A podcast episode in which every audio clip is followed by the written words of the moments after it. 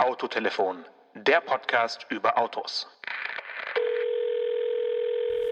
Marco Reus hier, hallo. Ah, Marco, grüß dich. Der bekannteste Fahranfänger der Neuzeit. Wie geht's, wie steht's? Was machen die Punkte in Flensburg? Ah, die sind bestimmt abgearbeitet jetzt. Ich habe ja auch die Strafe bezahlt und ich weiß gar nicht, warum das jetzt noch Thema ist. Na gut, es ist jetzt fünf Jahre her, äh, dass du fünfmal geblitzt wurdest, ohne Führerschein, äh, in einem äh, Supersportwagen. Also auf jeden Fall Respekt, sowas als erstes Auto zu nehmen. Oder, oder war das gar nicht dein erstes Auto? Ja, wenn ich das wüsste. Aber es war ein Aston Martin. Das war zumindest ein äh, ungewöhnliches Auto für so junge Leute mit Mitte 20. Das stimmt.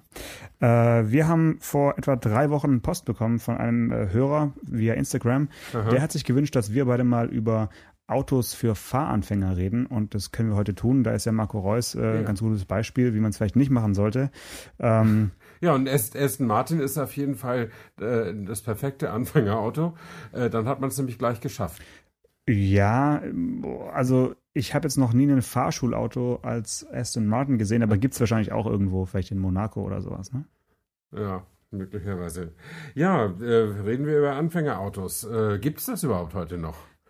Sind ja alle gleich gut, oder? Mm, Ja, ich glaube, bei Anfängerautos stellt sich erstmal so die Frage nach dem Budget und dann auch äh, die zweite wichtige Frage ist nach dem Wohnort und nach dem, ja, nach, nach dem Revier, in dem man es nutzen möchte. Also ein Fahranfänger in Mhm. der Stadt hat garantiert andere äh, ja, Prioritäten als jemand, der jetzt wirklich so klassisches Landei-mäßig über die äh, Landstraßen fährt und zu seinen Kumpels in den äh, 20 Kilometer hm, weit entfernten Nachbarweiler fahren muss. Also da würde ich schon mal so Mhm. ein bisschen unterscheiden.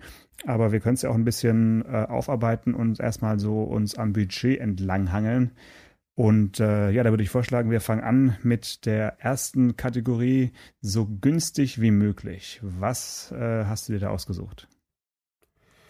Ähm, ja, so günstig wie möglich, da geht ja nur äh, was, was nichts Neues ist, oder? Da geht ja eigentlich nur der, der Gebrauchtwagen. Genau. Ähm, und da geht ja fast alles. Und ich habe bei mobile.de vorhin mal tatsächlich die Kategorie bis 1000 Euro mir angesehen. Und es werden tatsächlich Autos für 200 Au- Euro da angeboten.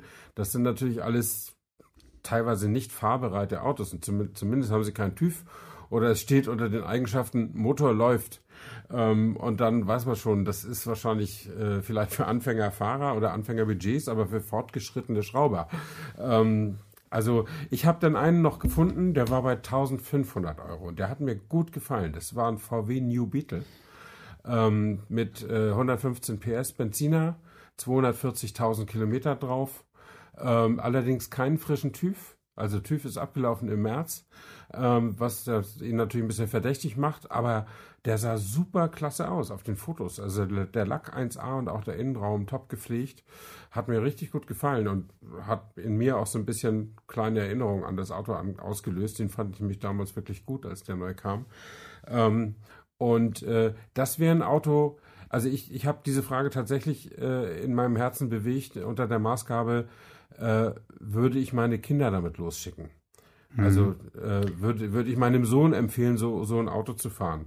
Und äh, als als mein als unser Sohn anfing Auto zu fahren vor elf Jahren, äh, da haben wir noch einen VW Golf 4 Variant besessen und den konnte er dann immer mal fahren. Und da war ich ganz froh, dass da ABS und ESP und so da schon eingebaut war und Airbags. Ja, Also ja, drunter würde ja. ich irgendwie nicht gehen. Ja, okay, also dann würde ich aber, wenn ich jetzt die Wahl hätte zwischen einem New Beetle und einem Variant, äh, also Golf Variant, würde ich auf jeden Fall eher den Golf Variant empfehlen, weil ich finde jetzt für einen Fahranfänger den New Beetle viel zu unübersichtlich, muss ich dir ganz klar sagen. Okay.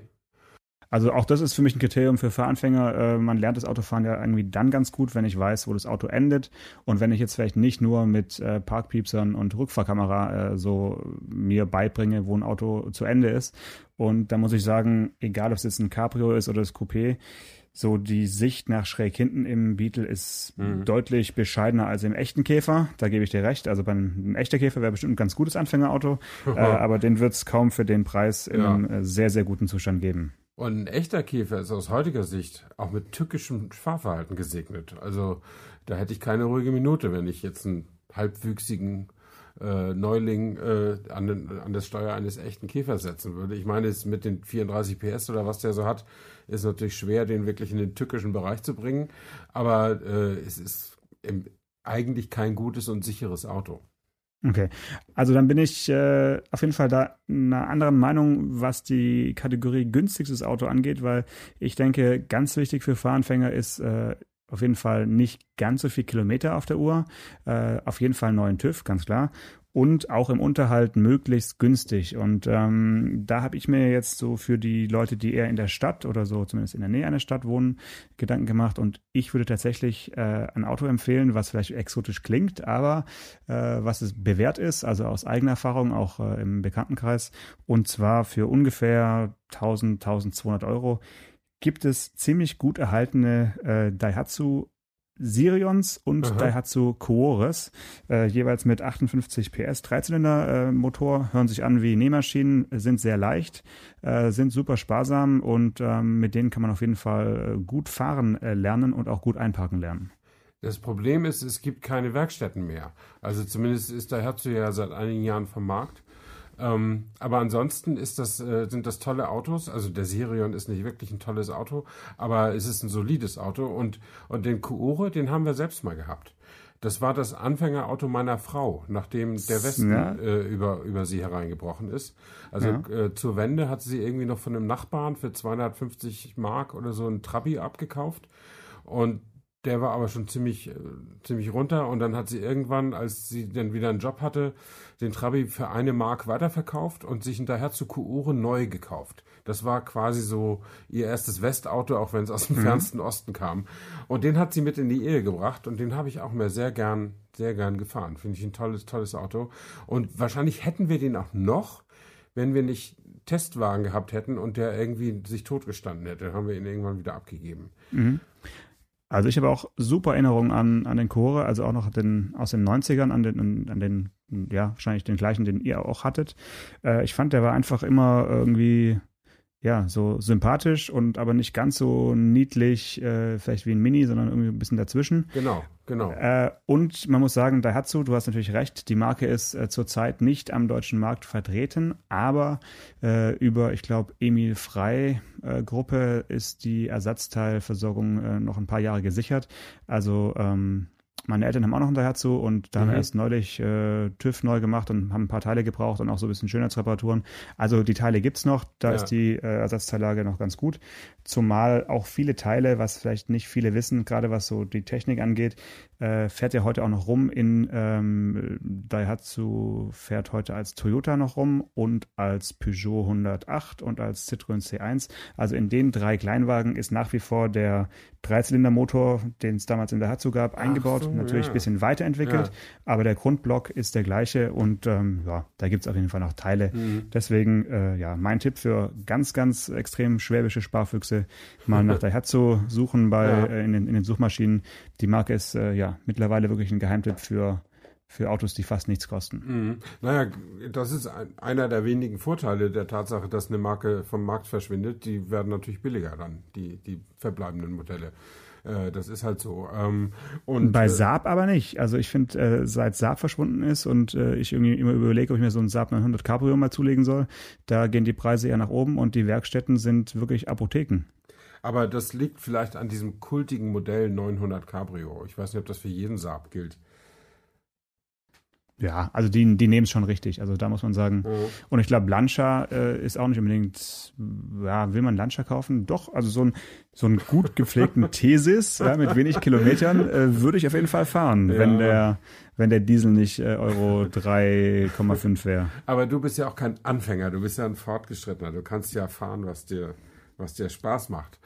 Ähm, okay, also dann würde ich sagen, bevor wir zur nächsten Kategorie kommen, also das ist dann so die 5000 Euro Klasse, äh, nochmal eine persönliche Anekdote, was unsere ersten Autos waren. Wir haben es zwar schon mal gesagt vor einigen Folgen, aber ähm, für alle neuen Hörerinnen und Hörer vielleicht nochmal die Frage an dich, Stefan. Was war denn eigentlich dein Anfängerauto? Opel Kadett B mit äh, 1,1 Liter, Vierzylinder und äh, 53 PS oder 55 PS. Äh, Baujahr 73, damals neun Jahre alter Gebrauchtwagen. Heute wäre das ein schöner Oldtimer, ein, ein wunderschönen Orange. Äh, und den kaufte ich für 2000 Mark mit einem Kilometerstand von 50.000 oder so. Und ich war Zivildienstleister. Ich hatte 320 Mark Sold oder sowas. Also eigentlich nicht das Geld, um so ein Auto zu finanzieren. Äh, und mein Vater, der früher einen Opel Kadett A als erstes Auto hatte, der ganz begeistert mit mir zum Kaufen ging, der murmelte irgendwas, naja, was machen wir schon? Also deutete irgendwie an, man werde mir helfen, aber am Ende taten meine Eltern dann doch nichts für mein Autobudget und ich musste ihn nach einem halben Jahr wieder verkaufen. Das war einfach okay. zu viel Geld. Mhm. Ja, also man kann sich ja auch noch die Frage stellen, was für Autos haben Fahrschulen am häufigsten? Und das Golf. sind dann ja auch, ja, so war es schon mal. Ne? Mittlerweile sehe ich auch viele SUVs rumfahren, komischerweise. Mhm. Also hier im Stuttgarter Raum fahren auch viele. Ähm, ich selbst habe auf einem äh, VW Passat gelernt. Also mhm. wichtig ist, glaube ich, bei Fahrschulautos auch immer, dass es ein Diesel ist. Ja, so war es zumindest früher. Einfach weil es Anfahren und Abwürgen genau. dann äh, deutlich äh, geschmeidiger läuft. Man kann einfach im Standgas langsam die Kupplung mhm. kommen lassen und das Auto fährt los und äh, der Motor bleibt an. Wobei, das sind ja auch, sage ich mal, Geschichten von vor dem Krieg, weil heute mit Start-Stopp äh, tritt man halt nochmal die Kupplung und geht der Motor wieder an. Also dieses, mhm. diese Panik vor dem absterbenden Motor ist, glaube ich, heute nicht mehr so extrem wie in unseren Zeiten damals, ne, in den 30er Jahren. Ja, aber es ist eben trotzdem äh, leichter mit dem Diesel loszufahren als mit dem, mit dem Benziner. Ist halt so. Das kann der Benziner halt normalerweise nicht, dass du ohne Gas losfährst. Ja. Also mein erstes Auto war auch ein Diesel und mhm. äh, es war ein Volvo 340D. Wow. Äh, super, auch exotisch, von meiner Oma quasi übernommen. Also mhm. die hat dann irgendwann das Auto abgegeben. Und ich bin den ja noch so fünf, sechs Jahre gefahren in meiner mhm. Studienzeit und das war auch ein tolles Auto, ne? Wirklich äh, der Renault Diesel, der da vorne ja. drin war. Ein Saugdiesel noch, oder? Der hat natürlich, der ja. hat alles verbrannt. Mhm. Äh, wirklich, also Biodiesel, Biodiesel sowieso, aber ja. der hätte man theoretisch auch ähm, Schweröl. Salatöl, Sal ja, Schwer, Salatöl aus dem Aldi, also es war auf jeden Fall günstiger der Liter als an der Tankstelle, mhm. wäre auch gegangen. Und dann hat man halt so gerochen wie so eine Frittenbude. Das war schon ganz cool. Mhm. Ja, Mensch, der hat ja lange gehalten dann unter, unter deiner kundigen Hand sozusagen. Ähm, ja, irgendwann war er dann untenrum durchgerostet und dann mhm. war es nicht mehr zu retten. Und ja. so hübsch, dass man dann ihn komplett machen lässt, war halt auch nicht. Ja. Ja, das, äh, das sind so die exotischen Geschichten von Anno dazu mal. Aber ich meine, ich glaube, also bei aller Kategorisierung und wenn, man, wenn wir uns da so Gedanken machen, äh, entscheidend ist letztlich, will ich Auto fahren als 18-Jähriger? Und dann ist nur noch die entscheidende Frage, kann ich mir das leisten? Und äh, dann ist es doch eigentlich völlig egal, ob ich das perfekte Auto für die Stadt habe oder ob man da gut rausgucken kann. Hauptsache, die Kiste fährt und ich kann die Spritrechnung bezahlen. Ja, weiß ich nicht. Ich finde es schon ganz cool, wenn man am Anfang irgendwie was Besonderes hat, was so eins ein bisschen leichter macht, sich mit, äh, ja, mit dem Autofahren an sich vertraut zu machen. Deswegen bin ich auch gespannt, was du äh, nach dem New Beetle als Superschnäppchen, wo ich gar nicht wissen will, wie der wirklich von innen aussah, also die Technik für den Preis, den du aufgerufen hast, äh, wie du jetzt in der ungefähr 5000 Euro Klasse Empfehlungen aussprechen wirst. Also ich habe äh, das nicht so kategorisiert wie du. Ich habe nach Gebrauchtwagen und nach Neuwagen in meinem Kopf gesucht. Und jetzt mhm. wäre ich denn in der Neuwagenkategorie, wo es Für aber 5000 Euro? Nee, mhm. eben nicht. Ich habe ja nicht gewusst, dass wir jetzt nach diesen äh, Preisen äh, gehen. Aber ich bin nicht so weit weg davon. Mein äh, Anfängerauto Neuwagen wäre ein Dacia Logan MCV, äh, der Kombi von Dacia. Ähm, mhm. Früher tatsächlich der Kombi des Logan und heute nur noch mit dem Namen gesegnet ist der Kombi des Sandero. Ähm, äh, nicht mehr ganz so riesig fürs Geld, aber doch noch mit 1500 und irgendwas Liter Laderaum. Ähm, und ich glaube, ab 8000 oder 8500 Euro zu haben, äh, mit dann 1 Liter Motor und 73 PS. Äh, da müssen sich dann auch die Eltern keine Sorgen machen, dass der Junge oder das Mädchen zu schnell fährt. Ähm, der zieht wenig vom Teller, schon mal gar keine Wurst.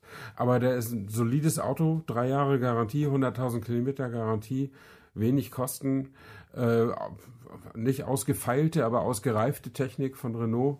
Ähm, ich habe da eine gewisse Sympathie dafür. Ich bin ganz froh, dass nicht dieser Dacia-Trend sich so ausgebreitet hat über die ganze Autowelt, aber so diese eine Marke, damit kann ich ganz gut leben. Ähm, und ähm, äh, den richtigen Dacia Logan MCV, also es, als es wirklich noch ja. Kombi dieses, dieses hässlichen kleinen Endlines, dieses Logan war, äh, den hat mal gefahren äh, der Gitarrist von der Rockband, in der mein Sohn gespielt hat. Und der hat sich das Ding gekauft auf neu, weil es einfach leid war mit diesen Gebrauchtwagen, die immer wieder kaputt gingen und so.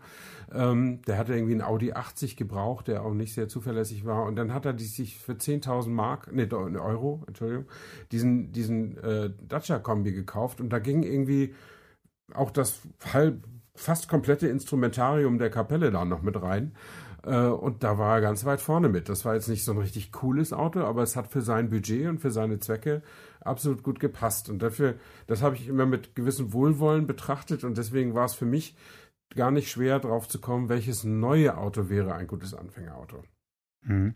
Und das ist ja auch sympathisch von dir, dass du jetzt nicht den günstigsten, den Sandero empfiehlst, sondern schon auch daran denkst, dass man vielleicht mal hinten eine Matratze reinlegt, genau, übernachten möchte dass man auf was dem Festival, machen kann damit. dass genau, man damit was ja. umziehen kann und äh, nochmal den Studienort dreimal wechseln kann wie du. Also das ist schon praktisch dann, ja. Ja, und bei 5000 Euro sind wir wieder immer noch bei Gebrauchtwagen, oder? Ja klar, also ich dachte mir so, wenn man jetzt ein bisschen mehr hat oder irgendwas zusammengespart hat und so 5000 Euro ausgibt, was wäre dann ein gutes Auto für Fahranfänger und äh, da bin ich schon bei dem Auto, was äh, H-Kennzeichenfähig ist und äh, da würde ich wirklich die Empfehlung aussprechen, sich einen äh, Mercedes 190er zu kaufen. Okay. Ähm, und äh, damit lernt man nämlich richtig gut fahren. Mhm. Also H-Kennzeichen bedeutet ja 30 Jahre. Äh, und dann kostet ein 190er immer noch 5000 Euro oder kostet er schon wieder, geht er schon wieder nach oben, weil er schon wieder Oldtimer ist? Oder? Genau, die Preise Aha. ziehen jetzt an. Also jetzt okay. ist eine ganz gute Zeit, sich da noch irgendwie was Schönes äh, zu suchen. Natürlich gibt's auch so ein paar, äh, die jetzt noch keine 30 Jahre alt sind, aber kurz davor stehen. Also der Baby Benz äh, wird garantiert mal ein Klassiker und äh, noch ja, sind logisch. nicht alle vom Markt gefegt. Also es ist noch eine ganz gute Zeit.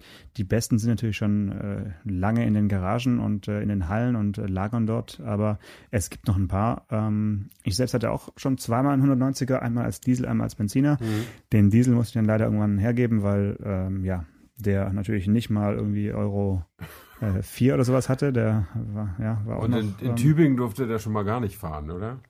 Mm, Jetzt dürfte er nicht mehr fahren, nee. Ähm, und der war auch von der Substanz nicht gut genug, um jetzt noch Ja.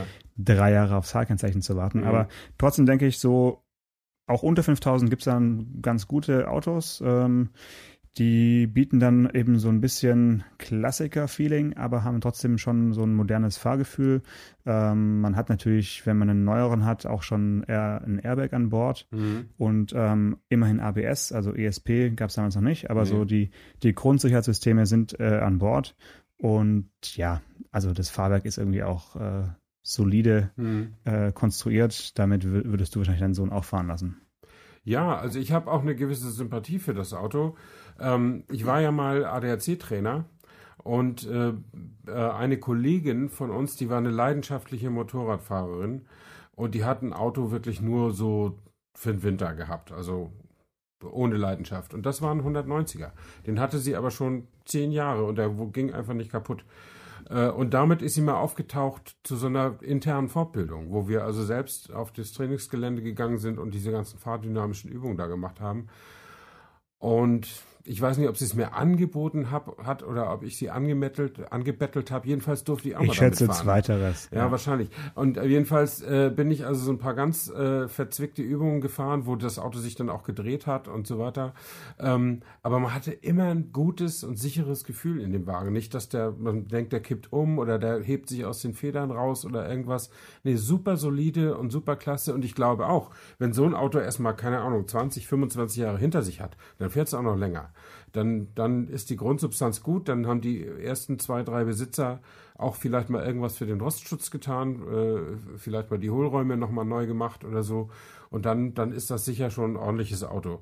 Ob ich jetzt einem Anfänger zu so einem ganz alten Ding schon raten würde, äh, weiß ich nicht. Also vielleicht nur für Anfänger, äh, die auch ein, wirklich ein, ein besonderes Herz für Automobiltechnik haben. Also die damit auch was anfangen können, dass, dass, dass, dass die was Altes auch irgendwie schön finden.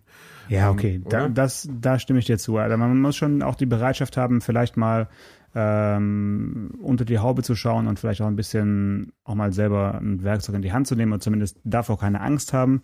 Äh, ansonsten sind die aber halt dann auch, wenn mal was zu machen ist, nicht wirklich teuer. Also erstens mhm. ist die Ersatzteillage noch in Ordnung und ähm, ist halt einfach noch alles gut reparierbar, mhm. ähm, so dass man jetzt, wenn man vor der Wahl steht, kauft man sich einen mittelalten äh, Fiat Punto oder einen äh, gut gepflegten Hund. Ja, und also Punto ja. wäre wär, wär die andere Möglichkeit, weil mhm. ich denke, der Punto ist auch ein extrem solides Auto und äh, ja, hat sich ja bewährt, haben wir letztes Mal auch darüber gesprochen oder kürzlich, als mhm. wir da den Corsa-Vergleich ja, gemacht richtig. haben. Also, das wäre auch noch so, so, eine Sache, da macht man wahrscheinlich auch nichts falsch, aber äh, beim 190 hat man eben ein bisschen mehr, äh, mehr Spaß und äh, auch dann einmal im Leben wenigstens noch eine aufrechtstehende Kühlerfigur oder ein ja. Kühlerzeichen zumindest durch die Gegend gefahren und das hilft einfach ja. auch ungemein. Also da kann man beim 190er kann man glaube ich den Mercedes Stern noch ganz sehen, ne? Wenn man wenn man im Auto sitzt. Das ist ja genau, heute so, wenn man, man die, ganz. die heute gibt's den ja sowieso nur noch bei der S-Klasse immer. Und bei E- und C-Klasse ist er ja schon abwählbar, wenn man die Avantgarde-Ausstattung nimmt. Ähm, und bei der Elegance-Ausstattung, da ist er halt noch, aber er ist so schräg drauf und die, ganze Sitzposition und so hat sich so äh, verändert im Laufe der Jahrzehnte, dass man nur noch so die obere Hälfte des, des Sterns sieht, was ich immer kritisiert habe, weil ich finde, das gehört zum Mercedes-Gefühl dazu, dass man hier diesen, diesen dieses Zielfernrohr da vorne drauf hat. Und ja. ich, ich, finde, das gehört auch zu dem speziellen Prestige, was, was diese Automarke verströmt. Finde ich, gehört der Stern auf dem, auf, auf dem Kühlergrill und nicht im Kühlergrill. Aber äh, da bin ich eben auch schon zu alt, was diese Sache angeht. Denn die Verkaufszahlen sprechen ja Bände. Also alle Welt kauft diese Avantgarde-Ausstattung. Selbst bei der E-Klasse werden die, glaube ich, mehr verkauft als der klassische, die klassische Gestaltung. So ist es halt. Ja. Da sieht man mal wieder, dass bei Details im Autodesign Demokratie einfach keine gute Idee ist. naja, es ist wie es ist. Ich kann damit auch leben irgendwie. Aber mir gefällt es immer gut, wenn ich so eine klassische Mercedes-Limousine fahre, äh, dass ich da diesen Stern auch sehen kann. Also das gefällt mir einfach. Ähm, Im Übrigen habe ich auch deshalb eben Sympathie für deinen Vorschlag, weil das eben so eine klassische Dreibox-Limousine ist, die, die du da vorschlägst. Ne? Vorne Motor, in der Mitte Wir, hinten das Gepäck. Äh, ja. Gut. Einzige Einschränkung natürlich leider damals noch nicht en vogue eine umklappbare Rückbank. Also die ja, Lehne ist wirklich nicht. fest, gab's die ist äh, genau. fest verschweißt, mhm. so dass wenn man hinten äh, was ist, lebende Tiere transportiert, dass die auf gar keinen Fall nach vorne in den Fahrgastraum kommen können. Das ist wirklich hermetisch abgeriegelt. Mhm. Das ist natürlich beim Durchladen von Ski, Snowboard ja. und äh, Fahrrädern äh, dann wirklich ein großes Problem. Ja. Das sollte man wissen und natürlich auch Achtung, äh, das Auto hat einen Hinterradantrieb und ja. äh, gerade im Winter äh, gilt es dann auch vom Uropa die geerbten Sandsäcke aus der Garage zu holen und hinten in die extra dafür freigehaltenen Fächer hinter den Radkästen zu legen. Genau. Ähm, das mache ich auch jeden jeden Herbst äh, bei meinem und dann äh, geht's aber, dann ist wirklich hinten ein bisschen Gewicht auf der ja. Achse und dann fährt er sich auch bei Schnee und Eis äh, relativ sicher. Ja, ja. Ich bin mal ähm, im Winter äh, lange, lange her mit einem Freund irgendwie bei verschneiter äh, Straße irgendwie den Berg hochgestapft, als ein BMW-Fahrer des Wegs kam und sagte, Jungs, wollt ihr mitfahren? Und wir waren ganz verdutzt. Er sagt, ja, aber die Bedingung wäre, dass ihr im Kofferraum sitzt. und dann sind wir irgendwie, haben wir irgendwie, hat er den Kofferraum aufgeklappt und wir haben uns da an die Kante gesetzt und nur so kam er nämlich auch den Berg hoch, sonst hätte er es gar nicht versuchen müssen. Ähm, mit, das war dieselbe Auslegung wie, wie die Mercedes-Modelle. Ähm, und wir kamen, äh, wir wären auch so den Berg hochgekommen, aber so natürlich ein bisschen bequemer und das war ein kleines Abenteuer noch. Ja, klassische Win-Win-Situation. Ja. Ne? Gut, also das wäre so die, die Mittelklasse. Da gibt es natürlich noch tausend andere Möglichkeiten, aber ich habe mir jetzt einfach mal für diesen für dieses H-Kennzeichen-fähige ja, ja. Modell entschieden. Äh, und jetzt natürlich zu guter Letzt äh, Nummer drei auf meiner Liste wäre ein Auto, wo Geld nicht so wirklich eine Rolle spielt, beziehungsweise wo ich sagen würde, äh, ja, so 15.000 Euro bis vielleicht 20.000 Euro, also Kategorie neues Auto für Fahranfänger, Papa zahlt. Ach so, ja. Ähm, ja, da wird mir spontan einfallen, allerdings bin ich dann über dem Budget Golf GTI. Das, äh, das wäre so das ja, jetzt, ultimative jetzt, Geschenk zum Abitur. Ja, also jetzt, jetzt dreht Stefan Anker Nein, ich finde, das, ich finde das ja nicht gut. Ich, ich würde das auch meinem Sohn nie antun und das haben wir auch nicht gemacht. Aber ähm, äh, das wäre so das, wenn, wenn ich jetzt nochmal 18 wäre und ich und, und, und Papa würde sagen, du, wir wollen jetzt zum Abitur, du bist so ein super Typ, wir wollen dir ein schönes Auto schenken, such dir eins aus, dann würde ich spontan Golf GTI sagen. Aber würdest du nicht lieber den Up GTI nehmen als Fahranfänger? Nein. Nein, äh, vielleicht bin ich da zu sehr jetzt wieder erwachsen geworden, weiß ich nicht. Aber als ich 18 war, war der Golf GTI auch ein Dreamcar, ne? Also ein richtiges Dreamcar. Ähm, das, äh, da waren wir noch bei der Generation 1 vom Golf GTI. Also insofern äh, hätte ich über ein Up wahrscheinlich gar nicht nachgedacht. Ne? Ja, okay, also ein Golf GTI wäre natürlich für jeden irgendwie schön als Geschenk, würde ich mal sagen. Auch mit dem, mit dem Karo-Muster auf den Sitzen und so. Ähm, aber da kommst du dann mit dem, mit dem Budget auch nicht hin. Dann muss, dann der Geld wirklich noch egaler ja. als egal sein. Und dann ist auch, sag ich mal, der Schritt zum, ach komm, nimm doch gleich einen Boxster. Ist dann auch, auch nicht mehr, ist, ist auch nicht mehr so ja. groß. Ja, okay, ja? ich trete den Schritt zurück, dann sage ich VW Polo.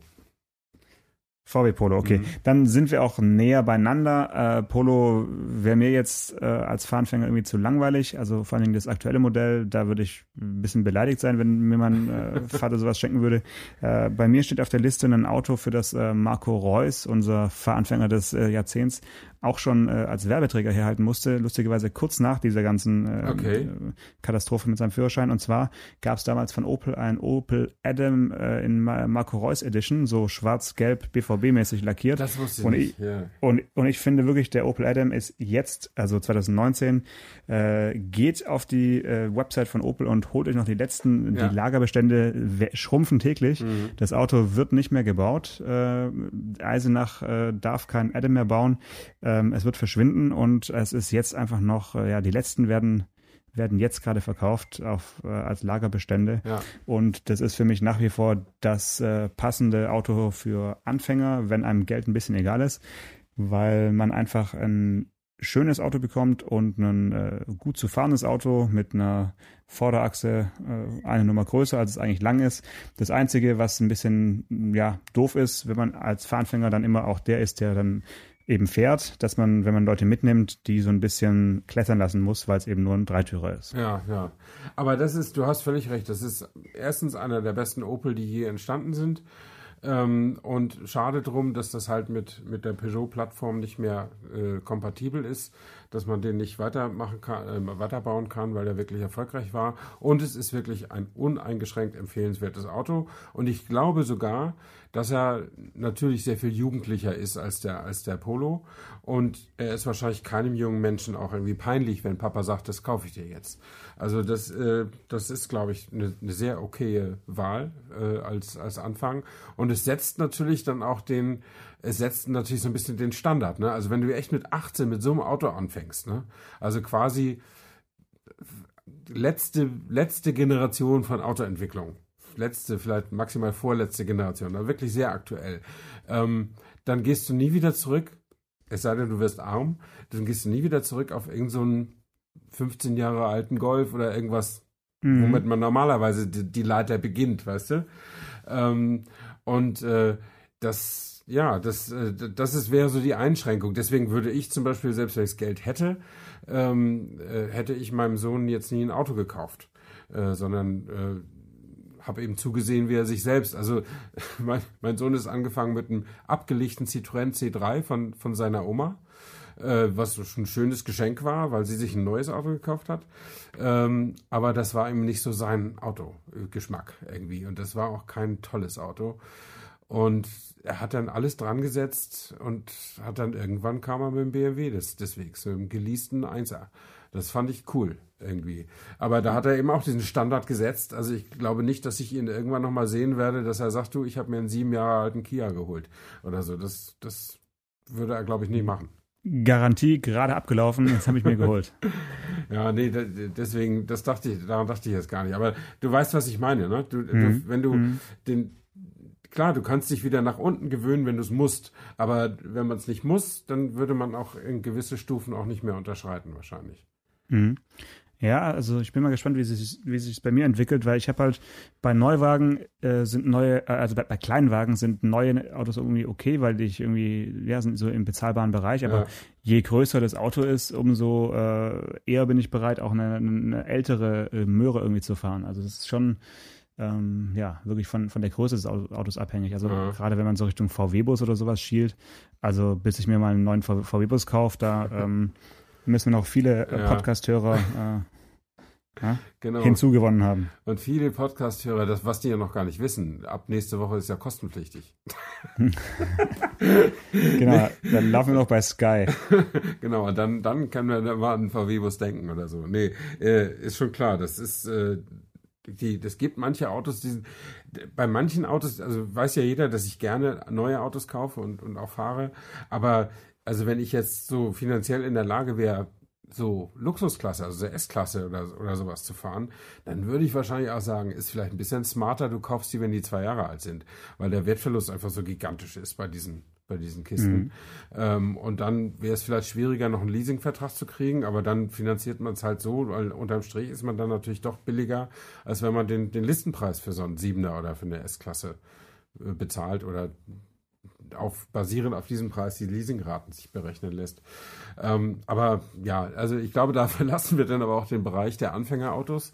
Äh, wobei mir noch eine kleine Geschichte dazu einfällt. Ich habe ja früher für die Welt am Sonntag gearbeitet und äh, unser Ressort wurde lange Zeit am Leben gehalten durch die Anzeigen des Hauses Tamsen. Äh, Tamsen, ich weiß gar nicht, ob es den Laden noch gibt. Das war Das ist so ein, so ein Pole-Dance-Laden, oder? Nee, das ist, ein- das ist ein, ein Luxusautohändler aus Norddeutschland, irgendwie Hamburg so die Ecke. Und äh, der hat halt mit Rolls-Royce, Bentley, Aston Martin, alles was gut und teuer ist, hat Ferrari, hat der so gehandelt. Ähm, und irgendwann habe ich mal gesehen, wie so eine reiche Familie äh, im Fernsehen bei so einer Doku, so einer Doku-Soap oder so über das Leben von reichen Leuten, dann haben die, waren die so beim Tamsen, im Tamsen-Geschäft, weil Vater wollte einen neuen Rolls-Royce haben. Ähm, und Mutter und Tochter waren mit dabei. Die Tochter war so 20 oder so. Und dann stand da irgendwie so ein Aston Martin und da sagt die Mutter vor der Kamera, das war also, ich weiß nicht, wie, wie gestellt das da ist, aber es war, echt kam so spontan raus. Guck mal, Schatz, da steht doch der Aston, damit hast du doch Führerschein gemacht. Und sie sagt, nee, Mama, das war doch der Bentley. Und äh, das fand ich gut. Das waren so die, die First World Probleme hoch zwei. Ähm, solche Fahranfänger gibt's halt auch, ne? Mhm. Aber ob das irgendwie gut ist, wenn du, wenn du im Rolls-Royce den Führerschein machst und äh, bei jedem Motor Nee, erstmal die. Bentley. Ja, aber äh, gut, ich meinte jetzt, dass da erstmal die Kühlerfigur erstmal rausfährt vor dem Ausparken und Ja, ah, ich weiß nicht. Also ich glaube, wir haben das, äh, waren da doch ein bisschen realistischer mit Ja. unserer Auswahl. Ähm, wahrscheinlich. Ich bin gespannt, ob wir Reaktionen bekommen. Also wenn ihr da noch Anmerkungen habt und sagt, nee, geht ja gar nicht, äh, gerne schreiben, am besten äh, per Facebook oder auch Instagram. Äh, bin ich sehr gespannt, ob da irgendwas äh, kommt von unseren Hörerinnen und Hörern. Ja, ich meine, beim Anfängerauto wird da jeder eine eigene Fantasie das, dazu haben. Wahrscheinlich auch so ein bisschen basierend auf dem, wo- womit er selber angefangen ist. Aber man muss natürlich bedenken, dass es dann heute, je nachdem wie alt man ist, äh, die Welt hat sich 30 Jahre weiterentwickelt und ähm, da gelten vielleicht inzwischen ganz andere Sachen. Ne? Also für mich galt wirklich nur, es muss fahren und es muss irgendwie ha handhabbar sein. Das, das, war, das war wichtig. Ja? Also ich hätte auch einen Käfer genommen, wenn es hätte sein, hätte sein müssen. Es war halt ein Opel. Ähm, aber es war eigentlich egal. Also Hauptsache es fuhr. Aber trotzdem denke ich, dass du jetzt immer, wenn du so einen äh, Opel siehst, hast du halt gewisse, ja, gewisse Ja. Flashbacks und das ist Natürlich, halt schön. Ne? natürlich, Ja. klar. Deswegen äh, ich habe immer so ein Herz auch für die Marke gehabt äh, und das, das liegt natürlich daran, weil dieses Auto extrem sympathisch war und äh, so lange, bis ich es halt, äh, bis ich es halt mir nicht mehr leisten kann, konnte. Und das war, das war ein trauriger Tag, das verkaufen zu müssen. Ähm, aber ja, so, so ist es halt. Die ersten beinahe Unfälle sind auch alle mit diesem Auto verknüpft. Ähm, und insofern, klar, das erste Auto vergisst du nie, ist ja logisch. Ich denke, so wird es Marco Reus auch gehen und ähm, ja, Die das, soll's, Die erste Fahrprüfung vergisst du nie. das sollte uns eine Lehre sein. Also ich würde auf jeden Fall allen äh, empfehlen, erst Führerschein machen, dann erst den Martin Ja. kaufen und nicht andersrum. Guter Gedanke. Okay, in diesem Sinne, bis zur nächsten Woche. Bis nächste Woche. Ciao, ciao. Ciao. Autotelefon, der Podcast über Autos. Mit Stefan Anker und Paul Janosch Ersing.